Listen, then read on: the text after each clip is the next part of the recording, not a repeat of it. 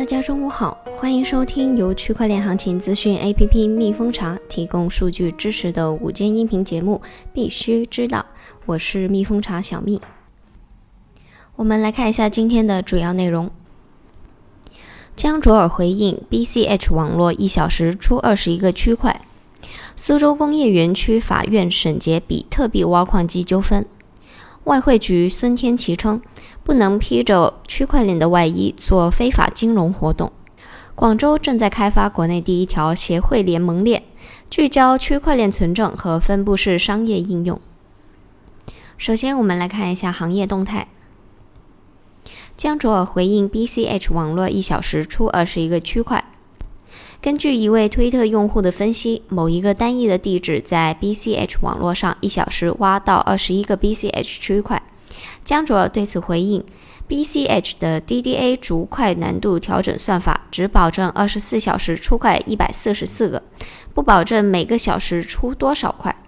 像 BTC 运气好的时候一样，也会出现一个小时挖十几个区块的情况，这对用户使用 BCH 没有影响。”根据消息人士透露。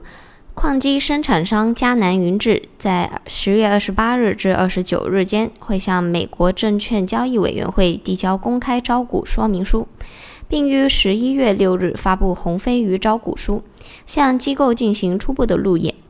预计最终的 IPO 时间将会是十一月二十日至十一月二十五日。一旦顺利 IPO 完成上市，迦南云智将成为国内第一家成功上市的矿机企业。此前消息，十月十日网传的一张某打新宝 APP 的截图显示，全球头部矿机生产商迦南云智将于十一月中旬在美上市，拟发行新股一点二六亿，估值十五亿美元。此前两周，有媒体从消息人士处获悉，迦南云智确定已经走完上市流程。但另外有接近迦南云智的消息人士表示，迦南云智的估值暂定在二十到三十亿美元，并非该 APP 所言的十五亿美元。根据新华日报的报道。二十八日，苏州工业园区法院审结一起比特币挖矿机纠纷。去年四月，常某向陈某购买了比特币挖矿机，总计支付四十四万余元。陈某向货主龚某订货订购比特币挖矿机二百二十台，并付清价款。按照约定，龚某将直接发货给常某，但由于陈某与龚某之间尚有其他债务没有结清，龚某于是将该笔货款抵扣了之前的债务，而拒绝发货。之后，常某将龚某为被告，陈某为第三法人，向法院提起诉讼，要求龚某退还货款。园区法院审理认为，不同于比特币的本身，涉案买卖交易的标的比特币挖矿机是用于计算生成比特币的机器设备，其本身具有财产属性。而我国的现行法律法规并未禁止买卖比特币挖矿机，因此认定买卖合同合法有效。但因为常某和龚某之间不存在买卖合同关系，法院驳回了常某的诉讼。下面一则快讯。Mt. Gox 赔偿推迟五个月，善后计划提交限期延至二二零二零年三月三十一日。Mt. Gox 发布声明表示，由于大量善后索赔，仍然没有确定是否要接受索赔评估程序，就索赔评估的请愿决定提出上诉。因此，Mt. Gox 善后受托人目前依然没有在善后计划中修改索赔还款方式的权利。而且是否需要针对善后索赔制定适当的措施也未能确定，所以在还款方式上其实无法进行有任何意义的讨论，也不可能在二零幺九年十月二十八日之前提交善后计划。预计法院将需要一些时间来确定究竟是否需要善后索赔。然后才能提交善后计划。鉴于上述的情况，Mt. Gox 善后受托人向东京地方法院提出了寻求延长善后计划提交限期的动议。二零幺九年十月二十五日，东京地方法院发布了一项命令，允许延延长期限到二零二零年三月三十一日提交善后计划。下面我们来听一下区块链政策方面的一些声音。国家外汇管理局总会计师认为，Libra 等数字货币必须严格遵守外汇法规，否则应予以禁止。国家外汇管理局总会计师孙天琪昨天在外滩金融峰会上表示，新兴市场的政府，尤其是那些执行资本管制的政府，例如中国，需要意识到 Libra 对于此类限制的影响。对于中国，Libra 等数字货币必须严格遵守外汇法规，不得在国内交易中代替人民币，否则将予以禁止。孙天琪称，金融技术可以促进一个国家金融市场的开放、创新和发展，但这也可能带来许多非法的跨境金融活动，这应该是所有国家，特别是新兴市场高度关注的问题。人民网评解析区块链。如何落地依法治理？人民网董事长叶真真昨日刊文表示，互联网不是法外之地，号称去中心化的区块链也不能成为法外之地，必须用好管好。总书记的讲话释放了三个信号：一是区块链还是新事物，要观察跟踪其发展；二是强调要建立规则体系，推动行业自自律。三是依法治网，有序发展。谁进行观察跟踪？谁建立规则体系？谁来依法治网？答案当然是各级政府部门，责任主要在各级领导干部。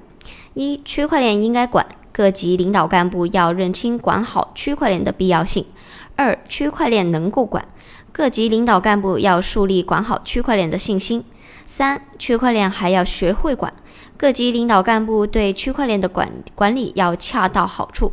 对于领导干部来说，既要用也要管，在运用中学会管理，同时在管理中更好运用，才能使区块链技术在建设网络强国、发展数字经济、助力经济社会发展等方面发挥更大的作用。根据中证报的报道，有分析人士称，银行运用区块链技术的路径主要是以银企间的联盟链为表现方式，即供应链金融加金融区块链。借助区块链技术，通过应用区块链赋能的真实数据、有效权利等，银行供应链金融可以将客户延伸到供应链的再上游、再下游，助力实体经济的发展。此外，区块链还能降低基础贸易中操作流程的不确定性，解决现在银行供应链金融业务中的操作痛点。最后，我们来看一下区块链技术方面的最新消息。根据广州日报的报道，广州市工业和信息化局相关负责人在接受广州日报采访时表示，广州将打造区块链产业先行区，构建大湾区创新发展新引擎。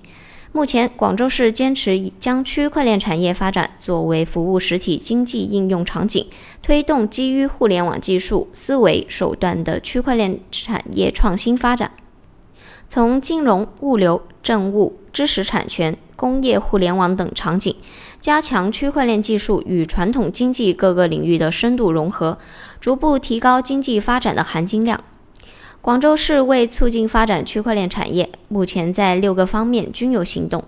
广州市工业和信息化局相关负责人介绍：一是强化政策措施的支撑；二是打造产业发展平台；三是大力培育骨干企业；四是推动场景潜能的释放；五是推动行业应用示范；六是促进行业的有序发展。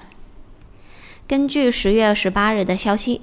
深圳市福利彩票发行中心表示，计划进行区块链技术购彩试点，推出印有身份证号和手机号等彩民个人信息的彩票，以推进实名制彩票，让彩民购彩无忧。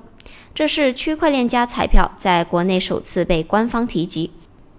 中国政府采购网今年四月四日发布了《中国福利彩票发行管理中心基于区块链智能合约技术的可公正性电子开奖技术研究与应用项目的招标公告》。